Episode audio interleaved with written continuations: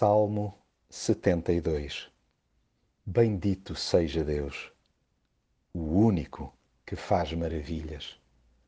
Deus está pronto para as curvas quando se trata de conceder sabedoria.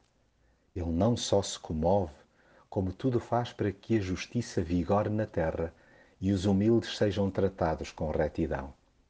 O seu reino visa a implantação de uma cultura de paz, visível desde longa distância tanto que foi procurando no decorrer dos séculos quem pudesse garantir a proteção dos mais frágeis e a ajuda aos necessitados.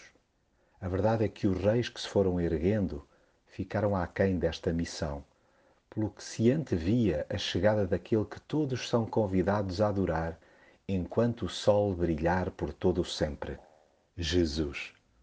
Sim, só Ele embebe de alegria e esperança a vida aqui embaixo o seu domínio em nós permite que o amor e o perdão floresçam enquanto a lua brilhar no céu.